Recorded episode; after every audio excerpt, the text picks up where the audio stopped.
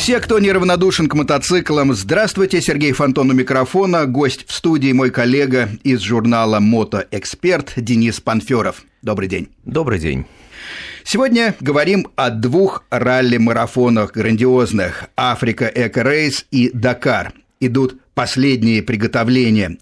А африканское ралли стартует послезавтра, да, Денис, 30 декабря, а главная гонка «Дакар» начнется в Буэнос-Айресе 4 января. А третьего будет грандиозное шоу, представление всех гонщиков, как гладиаторов на центральной площади Буэнос-Айреса, э, стране. Аргентинцы очень любят эту гонку, это просто становится там национальным праздником. Я думаю, будут прямые трансляции и телевизионные. Надеюсь, что и по радио мы что-нибудь такое придумаем.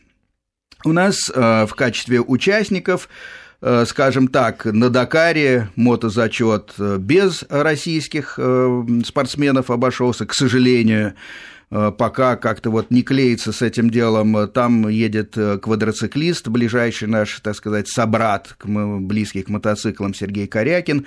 Мы с ним потом э, поговорим сегодня. Он живет в Екатеринбурге. Идут там последние приготовления тоже, готовится улететь в Аргентину. Что касается африканского ралли, там есть мотоциклисты, причем, наверное, любопытно узнать, что едет э, женщина Настя Нифонтова, которая э, в этом сезоне 2014 года показала очень неплохие результаты. Она, э, так сказать, заняла второе место в Кубке мира по ралли-рейдом среди женщин в женском зачете. Очень неплохо обошла ее только испанка Санс, которая является таким немножко, ее даже зовут супер-женщиной по, по аналогии с суперменом Бондом, потому что она действительно легендарная дама. Это испанка Лайла, э, э, Лая Санс, она э, многократно, многократный чемпион мира э, среди женщин по Э, такой дисциплине, как, э, господи, в, в, в мотоциклах такая эквилибристическая, вот склероз, конечно. Фристайл. Нет, не фристайл, господи, боже мой, когда карабкаются на разные препятствия, не триал. спеша, конечно, это мототриал. Потом она перебросилась на эндуро и оказалась очень там успешно. Ну вот, а наша Настя вторая – Соответственно, э, она едет сейчас э, по Франции на своем фургончике, везет мотоцикл.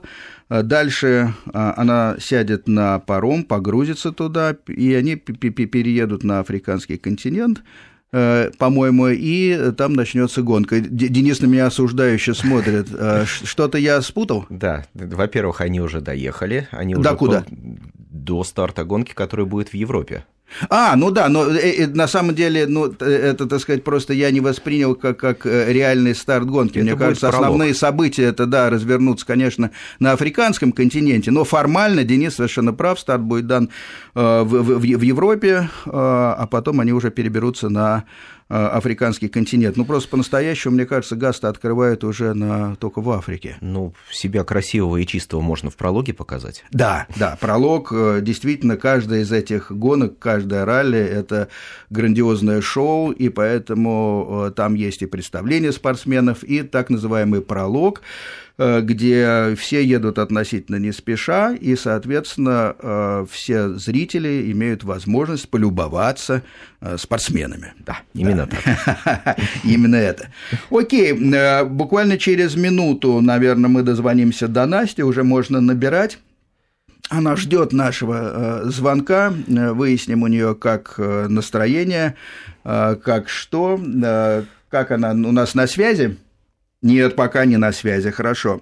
Значит, э, Дакар, конечно, это э, и, и, и африканское ралли – это два, две гонки, которые выросли из одного корня. Мы поговорим о том, почему современный Дакар все таки проходит в Аргентине, в Южной Америке. На первый взгляд это смешно звучит, конечно. Ну вот вышла э, Настя у нас на связь. Алло, Настя? Да, Да, день. привет, мы тебя с Денисом Панферовым приветствуем. А, скажи, пожалуйста, я что-то копался в официальном сайте Африка Эко Рейс, но в отличие от дакаровского сайта, там нету такого э, аккуратного списка участников, поэтому ты под каким номером будешь выступать? А, я выступаю под номером 113. 113, мы знаем, за кого болеть. 113, очень хорошо. А сейчас что происходит? Вы на территории Франции? А, сейчас мы находимся в Сан-Сиприене, где будет торжественный старт. Э, мы прошли уже административные проверки, потом э, поехали, покатили мотоцикл на технические проверки. Выяснилось, что у нас не хватает дополнительного стоп-сигнала. Вот именно в этой гонке требуется два стоп-сигнала сзади на крыле мотоцикла. Вот мне сейчас механики быстро-быстро этот, э, это исправляют. Вот пойдем угу. дальше проходить техкомиссию. Мотоциклы взвешивают, смотрят э, соответствие техническому регламенту, правильно? Да, да, да. Как добирались? Э, вы же а, на машине ехали? Добирались мы сюда на своей техничке, на машине, ехали э, неспешно, специально выехали пораньше, э, успели даже к друзьям заехать по дороге э, в районе Германии, в районе Франкфурта. Вот, так что так, в общем, без каких-то таких приключений э, аккуратненько доехали. Отлично. А скажи, пожалуйста, какие особенности э, Африка Эко Рейс в этом году? Ведь эти марафоны никогда не проходят э, точно так же, как э, прошлые годы. Каждый раз какие-то неожиданности. А, в этот раз организаторы обещают интересную вторую часть гонки. После дня отдыха будет полноценных пять дней по пескам Мавритании, то есть это будет чистый песок. Вот это будет такая вот изюминка этой гонки. Как тебя эта изюминка? Ну, а, мне, мне на самом деле нравится, потому что песок, а, песок мне по душе. Я вот в этом году участвовала в Абу-Даби Desert Challenge, такая чисто песчаная гонка. Вот, да и в Марокко тоже там были куски песчаные. В принципе, проблем у меня особо не возникало, и мне, в общем, это нравится. А, я подзабыл, на, на, на каком мотике сейчас выступаешь? А, я выступаю на мотоцикле Хускварна, э, объем двигателя 450. Э, вот, раллийный мотоцикл построен на базе модели 450 FE. Скажи, пожалуйста, на, на этой же машине э, выступала в течение года? Да, да, на этом же мотике. Угу. Отлично. Ну, что я могу сказать, Денис, э, вопрос у, у тебя какой-нибудь на, на, назрел, смотри, как Настя в хорошей форме, бодро говорит, э, что? Нет, вопросов у меня нет, пожелать только хочу. Пожелать? Давай, давай пожелания. А что пожелания? Я должен сказать, что ты нужна здесь нам живая, здоровая, что все мотоциклисты которые слушают байкпост, и, и, и все твои друзья, которые, может быть, и не слушают, конечно, тебя знают и любят. И э, мой личный совет, э, как всегда, знаешь, может быть, это уже немножко оттенок возраста, ну, не горячись, потому что, так сказать, важно доехать до финиша, уверен, что и будет неплохой результат, но самое главное, чтобы ты была целая, горячность тут ни к чему. Денис, твои пожелания? Ну, мои пожелания, возвращайся комплектный с призами. Вот, отлично, да, да. Спасибо, спасибо, ребят, спасибо. Окей, это был, у нас была Настя Нифонтова. Э, пожелаем еще раз ей удачи. Будем следить за э, продвижением э, по гоночному треку. А, надо сказать, что, что теперь, наверное, пора объяснить все-таки, почему же у нас столица Сенегала, Дакар. Да, в Южной Америке. В Южной Америке оказался. Ну что, друзья, э, все дело начиналось в 1977 году, когда такой французский мотоциклист, обаятельный, харизматичный, к тому же еще и актер э, Тьерри Сабин – Э, попал в неприятность в ливийской пустыне. Было это на э, очередной э, гонке тоже, на ралли Абиджан-Ницца. Он затерялся, тогда навигационной системы не было.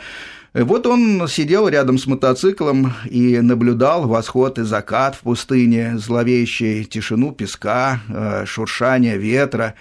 И ему пришла удивительно плодотворная, как выяснилось, идея – а не привести ли в эту пустыню вон из цивилизации, из теплых кроватей, из теплых домов э, спортсменов, которые хотят испытать себя.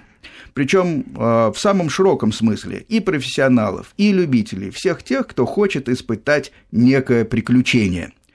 Он на самом деле был довольно опытным уже организатором, несмотря на то, что ему было, по-моему, 25 лет в это, в этом, в это время Сабину. Он уже организовал великую гонку Летуке по пляжу, на севере Франции она до сих пор существует, и действительно удачно это было, потому что э, в феврале никого нет в курортных местах, гостиницы пустуют, и, и как раз самое время заполнить все это дело мотоциклистами и организовать гонку. А, и та же идея была, в общем-то, с Дакаром, потому что в, в районе Нового года, Рождества, Э, мало э, кто занят делом, э, календарь гонок пауза испытывал вот до появления Дакара. И уже в следующем, в конце 1978 года, по-моему, это было 26 декабря, сразу после рождественских праздников Рождества, Э, на площади Тракадеро, это одна из центральных площадей Парижа, собрались гладиаторы на еще не помятых машинах, в, в одежде, комбинезонах, шлемах, э, и усталый от праздника Париж с удивлением наблюдал старт этой гонки. Время и место было выбрано, выбрано безукоризненно, соответственно, и был сразу результат, э, была сразу популярность. Ну, Первая гонка, по-моему, порядка 170 участников э, собрала. Может быть, Денис меня поправит, он более Нет, не поправлю, все правильно. Все правильно, да, да, я так чувствую на себе внимательный взгляд Дениса, так проверяющий. Да.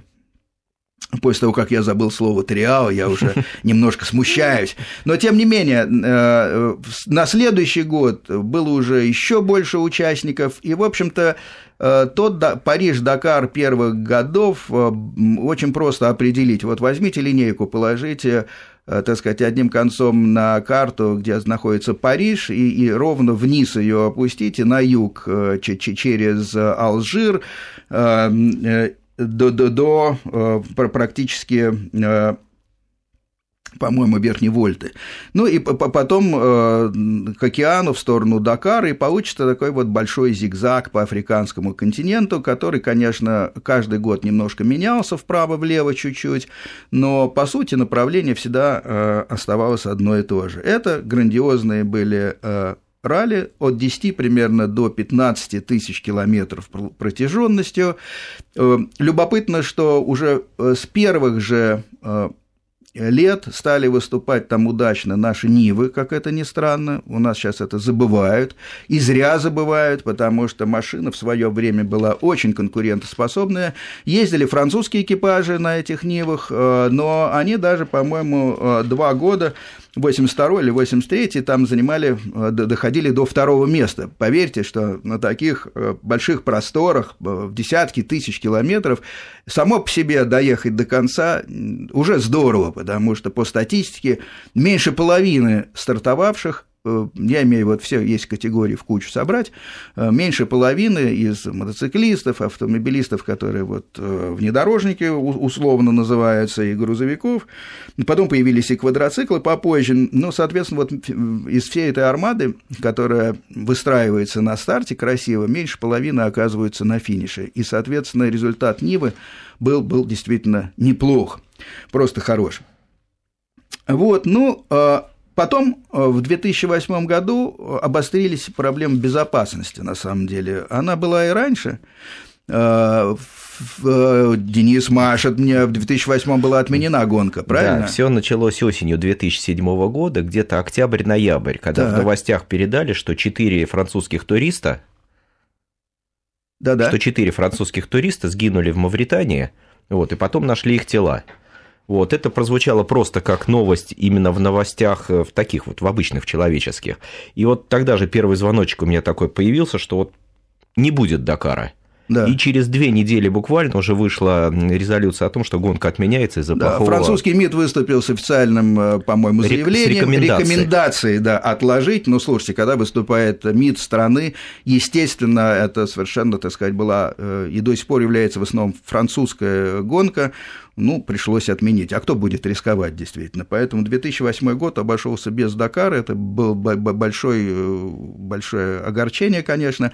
А в 2009 вот как раз э, почему-то столица Сенегала по названию переехала в Южную Америку. Южная Америка гостеприимно Э, раскрыла свои объятия, и с тех пор вот официальный, основной, самый престижный э, Дакар проходит там, а Африка Эко Рейс – это, так сказать, какая-то ступенька, по-моему, но Часто команды, мощные команды выступают э, там и там. Вот, например, КАМАЗ у нас выступает и на Африка Эко Рейс, и, соответственно, на, на, на основном Дакаре. Вот один из экипажей на Африка Эко Рейс, не, на необычном КАМАЗе, он работает на газомоторном топливе, и, по-моему, сейчас у нас на связи должен быть пилот этого аппарата, одновременно и пресс-секретарь председателя правления ОАО «Газпром» Сергей Куприянов, правильно? Сергей? Да. Да, наверное, а, вы уже устали от этой шутки, что ваша э, спортивная деятельность является продолжением профессиональной. А это не шутка? Так и есть на самом деле. Так и есть на самом деле. Ну да, э, потому что э, вы человек, э, работающий в «Газпроме», демонстрируете наглядно, как на этом топливе идет КАМАЗ. Ну вот у меня есть несколько уточняющих вопросов. Во-первых, что это все-таки за газ? И совсем ли не похож этот дизельный двигатель на обычный? И вообще какой двигатель? Двигатель самый обычный, такой же, как стоит и на второй машине, которая участвует в Африка Рейс, и, собственно, такой же, как был всегда на КАМАЗах до новых требований по литражу. Это да. Тутаевский мотор, 18 э, литров, э, дизельный. В нашем случае э, внесены изменения в систему подачи топлива, которая позволяет, не меняя принципиально конструкцию самого двигателя, использовать газодизельную смесь. То есть мы работаем на смеси солярки и метана, угу. и таким образом э, добиваемся лучших э, качественных показателей работы двигателя. Ну, это касается, наверное, вы, вы, выхлопа и экологии в основном, или мощность удается сохранить, так сказать, первозданную? Мощность не только сохраняется такая же, как и была на пике, но и, как я всегда это рассказываю, э, кривая мощности получается более интересной. Полка максимальной мощности на дизеле короткая, а на газодизельной смеси она расширяется. Да, я понял. То есть, э, если говорить о стилистике пилотирования, наверное, это э, хорошая вещь и полезная для пилота, да? Ну, особенно для пилота, не являющегося профессионалом, такого, как я.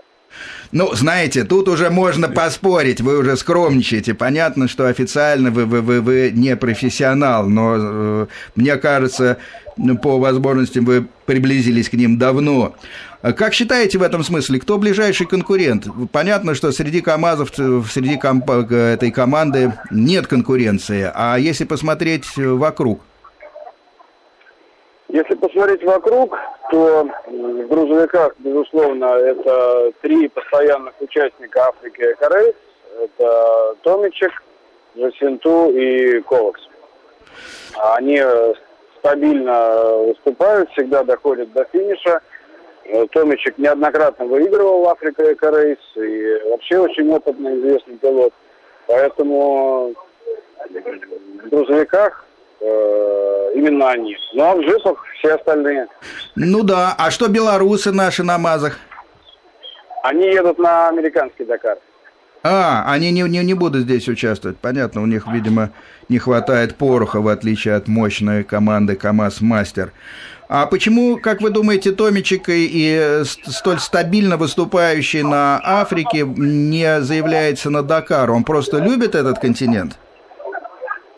Вы знаете, здесь в целом, мне кажется, собрались люди, которые э, хотят э, приобщиться вот к этому, к этой атмосфере, которые хотят снова окунуться в эту атмосферу и э, почувствовать э, именно африканскую пустыню, они хотят какое-то такое жесткое э, сравнение, жесткая конкуренция, какая будет на э, американском ну, да, да. Дакаре. Там действительно будет рубка, а здесь будет э, экспедиция. Интересная, интересная атмосфера, она как-то выглядит более дружественно в наши времена. Скажите, а вы для себя а, какую цель ставите?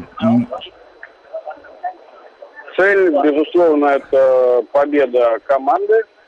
Наша э, индивидуальная задача, скажем так, э, финиш на Розовом озере. А будете помогать другим участникам? Вы знамениты тем, что, скажем, я помню на золото Кагана, когда был шелковый путь, вы постоянно помогали и вытаскивали других участников. Конечно, будем. Вас любят Конечно, за это? Будем. Конечно, будем. Хорошо. Понятно, что спортивный результат это важно, но отношения, наверное, это еще важнее. Ну, я, пожалуй, свой интерес исчерпал. Денис, у тебя есть вопросы? Нет, у меня вопросов нет. Хорошо, мы желаем Байкпост э, и все, все радио Вести ФМ желает удачи, э, хорошо выступить э, и вернуться обратно довольными с победой. Спасибо большое. Как раз вот мы сейчас проходим административные проверки, поэтому немножко шумно. Ну да. в целом атмосфера очень приятная. Хорошо, удачи, до свидания. Ну вот, еще один у нас такой был э, хороший участник. Денис? Я хотел бы рассказать, что в применении к Дакару Дакас, КАМАЗ является самым титулованным самой титулованной командой. Командой, да. Потому что с, начиная с 70 не, не с 79-го, с 80-го года, в 79-м грузовики не засекались. С 80-го года у КАМАЗа 12 побед. Вдвое меньше у Татры, 5 у Мерседеса и 4 у команды Перлини которых сейчас уже больше, больше грузовиков и, нету, и нету, да. да. Тут э, любопытно то, что э, задача у КАМАЗа понятна, и она сложна как раз тем, что они держат оборону. Они уже заняли этот пьедестал, много лет его охраняют, и, соответственно, все остальные пытаются найти какие-то щели, чтобы их оттуда э, потеснить это сохранить позиции, поверьте, в спорте всегда труднее обороняться, чем один или два раза завоевать, хотя и, и этот, конечно, важно. Поэтому задача камазовцев э, очень сложная, но что нас воодушевляет? То, что это очень э, крепко сбитая команда, причем в нашей стране, где много разных поворотов и политических бывает, и финансовых, э, команде везет с тем, что у них много лет подряд есть стабильное финансирование, соответственно, стабильный подход к организации дела, э, и они всегда видят э, как бы путь, по которому они пойдут, и развитие. Поэтому, мне кажется, мы получаем в результате очень хорошие э, такие вот позиции в, в автомобильном спорте. Да, Денис? Ну и спонсоры. Ну да, и, и, и, и, и спонсоры, правильно. Тут любопытно на самом деле то, что Э, я покопался в характеристиках этих э, грузовиков, что, что в общем, с 80-х годов максимальная мощность и не изменилась. Она является порядка там под тысячу лошадиных сил. Э, Дерой первый появился на монстре таком, у него было аж два двигателя с двумя коробками передач синхронизированными, и, и он поднял очень высоко планку. Потом стали, конечно, менять регламент. Что, ну, что, что, насколько я помню, была очень сильная авария именно грузовика Совершенно двухмоторного. Верно. Да, да, да. И да, регламент да. пришлось менять. Да, и поэтому регламент как раз э, нам э, все время меняли с тем, чтобы сделать более безопасную гонку. Э, мы уходим сейчас на короткие новости и вернемся через несколько минут в студию. Байк-пост. Сергей Фонтон в студии, Денис Панферов напротив меня. Говорим о великих марафонах. Переходим к основному Дакару 2015 года. Россия представлена во всех категориях, кроме мотоциклов. Вот обида-то какая. Ближе всего по духу нам и программе «Байкпост» квадроциклы, конечно. Сергей Корякин из Екатеринбурга неожиданно для всех был седьмым в прошлом году. Едет и в этом. Его боевая машина Yamaha Raptor. Сейчас Сергей, насколько я понимаю, еще у себя в Екатеринбурге и на связи со студией. Привет, Сергей. Здравствуйте, здравствуйте. А, скажи, пожалуйста, я не ошибся, Раптор ведь э, у вас, да? Да, Yamaha Раптор, заднеприводный квадроцикл. Вот ключевое слово заднеприводные. Сейчас э, постоянная мода на внедорожных вещах э, на полный привод. Почему задний? Ну, в действительности, то есть это обусловлено массой. Э, и полный привод, видите, в чем дело? Появляется очень много э, частей подвески, которые уменьшают надежность. Чем а проще, надежность... тем лучше, да? Да, да, да. Mm-hmm. То есть сзади там вообще маятник, то есть он э, не независимая подвеска, она зависимая, то есть сзади мост стоит, спереди а, наипростейшая независимая подвеска двухрычажная. Она очень крепкая, эта конструкция, ну и, соответственно, она выполняет свою задачу. Вот. А полные приводные квадрики, не, во-первых, на 100 килограмм тяжелее, и конструкция усложняется из-за того, что устанавливаются уже привода, да, то есть они тоже очень ненадежные. Ну и, соответственно, вот, в принципе, основное это. Ну да, а насколько отличается от серийной машины вашей? Ну, смотрите, то есть э, рама стандартная, мотор полностью стандартный, это все тоже обусловлено надежностью, стандартная рама обусловлена регламентом, так. а подвеска усиленная, она, в принципе, геометрия та же, только пошире квадроцикл, а, но ну, единственное, просто материалы очень хорошие, хорошая сталь используется, не титан, не алюминиевая сталь высоколегированная, mm-hmm. чтобы как бы, ну, обеспечить надежность, опять же. То есть все, ключевой момент здесь надежность. Готовили у себя в Екатеринбурге и, или где-то? Нет, готовили во Франции, потому что mm-hmm. у них есть хороший ресурс по запчастям, вот, а у нас, к сожалению, как бы, видите, тяжело достать запчасти, их нужно везти из-за границы, а, и как бы каждую деталь нужно подбирать, потому что очень много деталей, которые как бы а, ну, в принципе, не, не для квадроцикла этого, а такие универсальные. Каждую нужно подгонять, подбирать. И они там, грубо говоря, приехали, взяли деталь, поехали в магазин, не подошла, ну, да. вернули деньги, забрали. То есть, а у нас, представляете, это если отправил, месяц ждешь, а, вот, она приходит. Ну да, да, да, это становится уже по-другому. Да, да, да. Вопрос Дениса, одну минуту. Да, у меня такой вопросик есть. А по опыту участия были моменты, когда жалеешь, что он не полноприводный, а только задний привод? Вот реальное бездорожье были, были, было? Были, на самом деле очень много, особенно в песках, когда не умел ездить. То есть э, специфика езды по пескам такая, что ты должен сохранить очень хороший ход. А когда ты вертикально едешь вверх, а потом вертикально едешь вниз, это, конечно же, то есть э, нужно вот этот момент в себе перебороть. Почему? Потому что эм, ну, просто элементарно страшно. Ты понимаешь, что тебе нужно сейчас вертикально вверх вылететь и, призем... и потом еще как-то под дюну приземлиться и э, соблюсти правильную развесовку тела, э, потому что иначе ты уткнешься передними колесами в песок и перевернешься через руль. Вот, mm. то есть тут очень много таких аспектов, конечно, которым я долго очень учился, и этому мне очень помог второй этап чемпионата мира в Абу-Даби, где были только чистые пески, вот, я там занял второе место. Я считаю, что это очень-очень хороший результат для а, вообще, в принципе, для первого участия в чемпионате мира и для первого участия в песках вот так вот серьезно. Сереж, а вот такой вопрос. Понятно, что нужен ход э, с точки зрения физики и, и, и развесовка потом, чтобы и правильно, так сказать, и наверху как приземлиться, и потом съехать вниз. Но ведь когда поднимаешься вверх по дюне, не видно, чем это дело закончится. Вот здесь... Э... Вот. Да, да, да, вот я и говорю, что вот это на самом деле вот мне очень было сложно перебороть, потому что ты действительно ты выпрыгиваешь непонятно куда, и этот момент как бы, ну, тяжело просто психологически, потому что, во-первых, очень много кто разбивается так, дюны очень коварные, и, наверное, в дюнах ехать сложнее всего, потому что вот едешь дюны, конечно, дюны можно читать, вот, но рано или поздно одна из 100 или 150 дюн окажется другая. То есть э, ты думаешь, что она сейчас плавно пойдет вниз, Ну да, что а она будет просто... такая же, как прежняя. Да, да, да, да, да. То есть она читается, да, что там легкий надувчик есть в конце. Это значит, что там резко вниз идет. Ты думаешь, ну сейчас подразгонишься и как раз вниз спрыгнешь дюны и приземлюсь. А получается, что ты спрыгиваешь вниз, вниз и там просто яма, а и резко вверх. Ну да. Да, э, не просто, но любопытно, э, ведь каждый Дакар разный. Э, какие особенности для тебя бросились в глаза в этом нынешнем Дакаре? То, что маршрут кольцевой, это интересно, потому что в прошлом году мы стартовали в Аргентине, финишировали в Чили, угу. а тут мы делаем круг, мы стартуем и финишируем в Аргентине. Два раза переезжаете горы?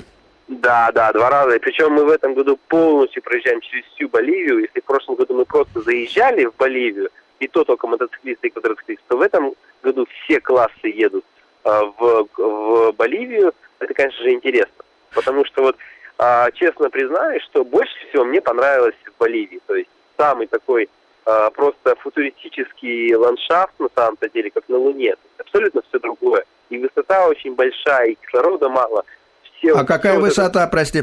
До 4600 километров мы поднимались. Ой, елки-палки, там дышать э, становится труднее значительно, и двигателю не хватать должно кислорода по законам да, физики. Да, да, то есть мощность, конечно, падает, но помимо этого, то есть вот мне повезло, я хорошо это перенес, в принципе, как бы я не чувствовал таких как бы сильных последствий, ну как тоже, я вот еду в гору, поднялся, очень был сложный подъем такой, я думаю, ну сейчас немножко хоть остановлюсь, перед, ну, передохну я останавливаюсь, и просто у меня начинает кружиться голова, и я понимаю, что если я сейчас не поеду дальше, я могу не поехать вообще. Да. Вот, и поэтому я продолжил движение. А некоторые прям берут с собой баллон кислорода и дышат, потому что не хватает кислорода. Но это не запрещено, можно брать такие конфеты с собой. В действительности запрещено, но организаторы ага. закрывают на это глаза. Почему? То есть это обусловлено безопасностью потому что этот баллон с кислородом может взорваться. Ну да, кислород сам по себе, да, конечно, да, он один из эффективных окислителей. Да, да, да, да, да. Вы сами... Ну, конечно, там не чистый кислород, потому что он так как бы вообще да. очень взрывоопасен. Ну, там повышенное содержание кислорода, ты им дышишь, и вот, и это, конечно, дополнительный источник опасности, которых и так хватает. Что насчет марафонского этапа? Там ведь, кажется, ввели э, в качестве сюрприза э, двухдневный марафон, когда э, будут стоять э, техника в закрытом парке. Э, ну, да, это касается да, да. квадроциклов? Да, конечно. То есть у нас в этом году было два марафона, и в следующем будет тоже два марафона. Поэтому как бы для нас это не, не как бы не в новинку. А какая, как-то это влияет на твою лично тактику? Конечно, влияет. Потому что ты очень бережешь квадроцикл. Ведь не дай бог, что случится, как бы уже не отремонтировать вечером, и ты, грубо говоря, теряешь не один день, а два. Понятно. А, Денис, э, какие у тебя есть вопросы? Денис э, крутит головой, кажется, все понятно. Напомни, пожалуйста, Сереж, какой номер э, у вас? 262. Красивый такой зеркальный. 262. Э, на двойку начинаются все квадроциклы у нас в этом году, да, правильно? Да, да, да, да, да. 262. Ага. Слушай, а почему такой большой, хотя ты был седьмым на, в прошлом году? ну, получается, смотри, 250 это первый номер. А, только начинается да, 250 но получается, что я 12 в классе, а должен был быть седьмым. Ну, в действительности, я не знаю, я просил организаторов, как бы, единственное, что постарайтесь, чтобы шестерка была. Они говорят, ладно, хорошо, вот. И они, видать, дали ближайшую шестерку. Ну, здорово. Как раз, видите, видать, 256-го не хватило мне одного места, вот, а дали 262-е. Ну, так даже лучше, оно красивый зеркальный номер. Ну да, скажи, пожалуйста, ведь квадрики стартуют э, одни из первых. Сначала мотоциклы уходят на дистанцию, потом э, квадроциклы, и потом уже автомобили. Да, вот. машины и... Любопытно, а автомобили наступают на пятки реально, обходят? Конечно, конечно, то есть э, у них и максималка выше, и как бы и физически и как бы... Э, да им проще, нам, нам понятно. Да. Во-первых, да. там сидит штурман, второй пилот, а вы, как и мотоциклисты, сами о себе голова, и только себя можете ругать, да. если ошиблись в навигации.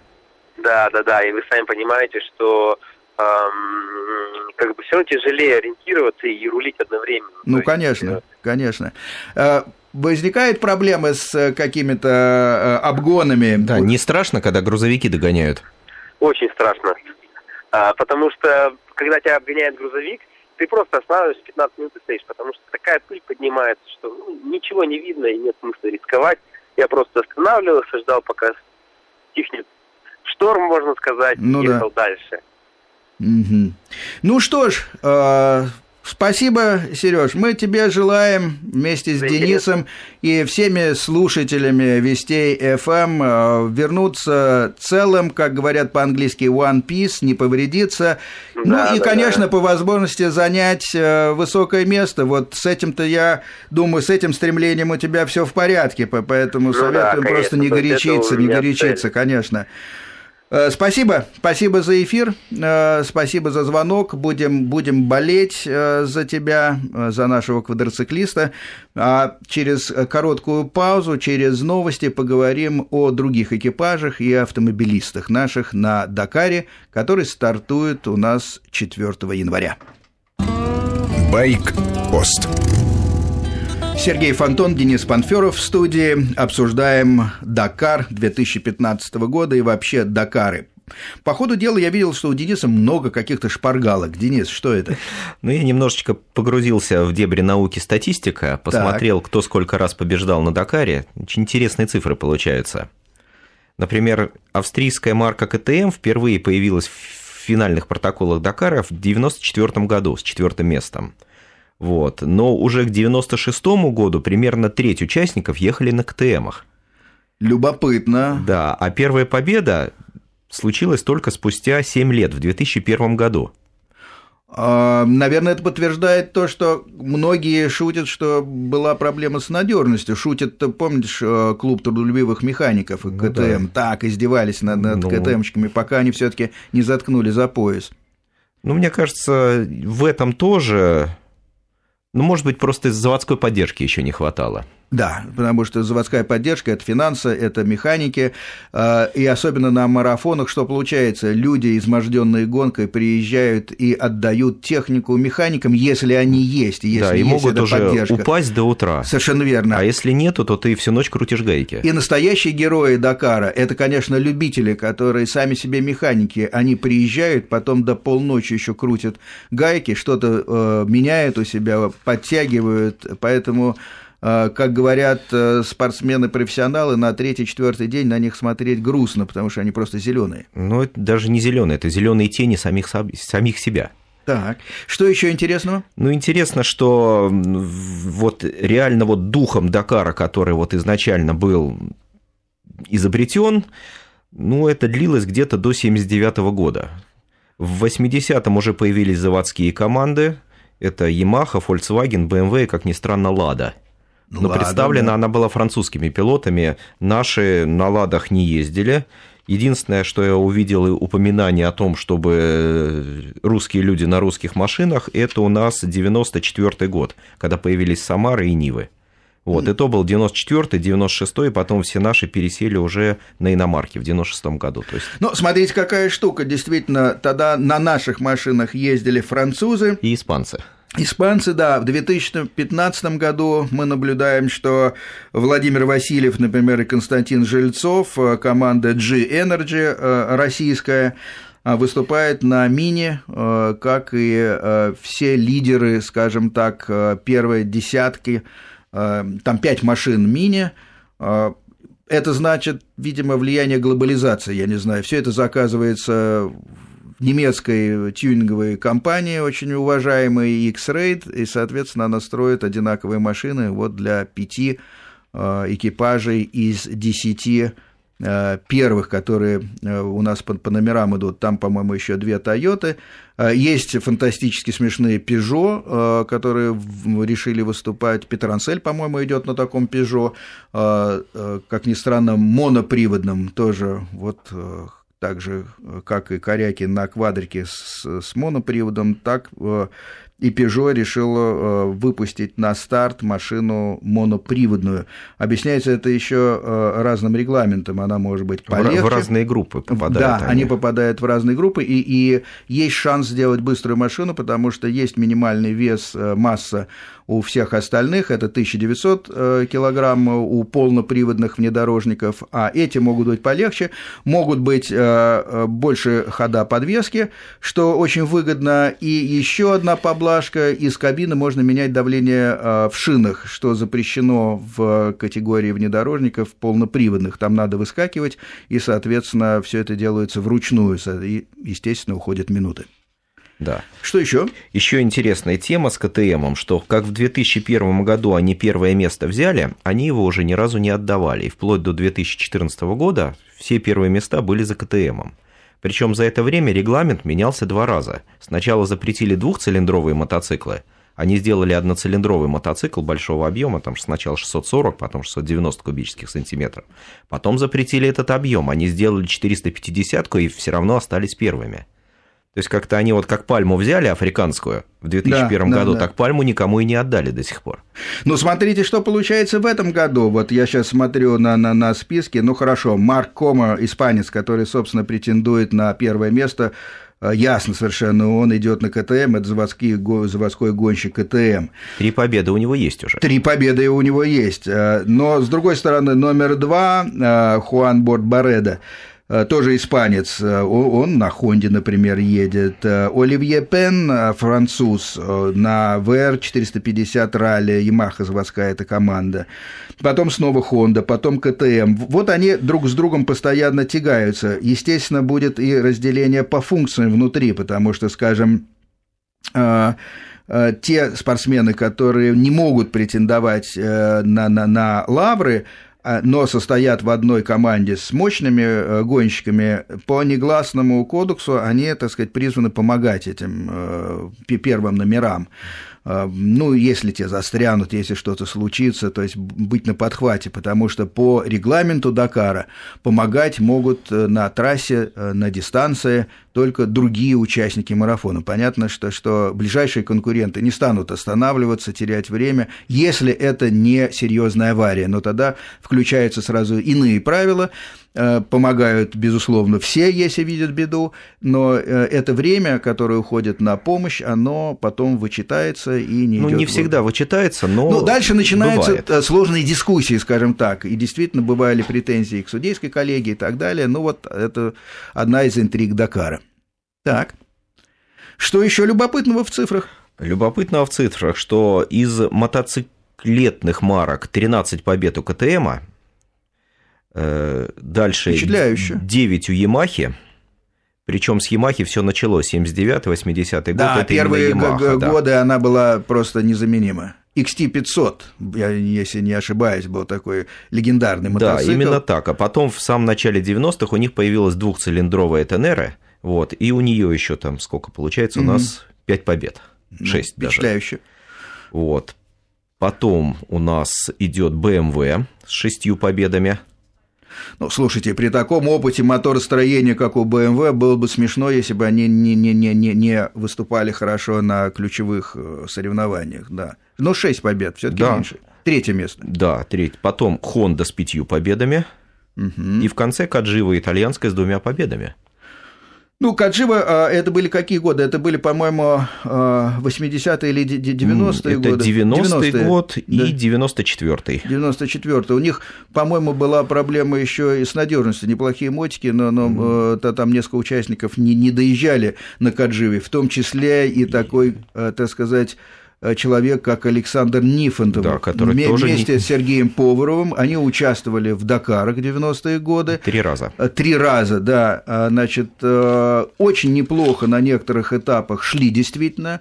На отдельные, в отдельные дни они входили так, в пятерку лидеров, было и такое, но у них не было нужного опыта именно в ралли-марафонах, потому что все им как раз и говорили, я лично тогда говорил с э, Нифонтовым Сашей, он говорит, все, все э, подходили к ним, слушайте, ребята, так валить безоглядно нельзя, надо все таки смотреть, куда вы едете. И, к сожалению, Поваров действительно попал в тяжелую аварию совершенно, ему потом э, заменили в Париже сустав на колени на, на титановый. Он совершенно полноценно живет, сейчас тренирует людей, но вот дакарская история тогда на этом закончилась. Да. Вот, что еще у нас любопытного? Э, может быть, можем принять один звонок, э, хотя осталось меньше двух минут. Вряд ли. Извините, дорогие радиослушатели, мы, мы так увлеклись, у нас было три звонка и три соединения с участниками, поэтому мы не подходили к телефону. Хотелось побольше просто сказать. А, что еще можно а, нам посмотреть по статистике, любопытно, что, что сказать про грядущий марафон.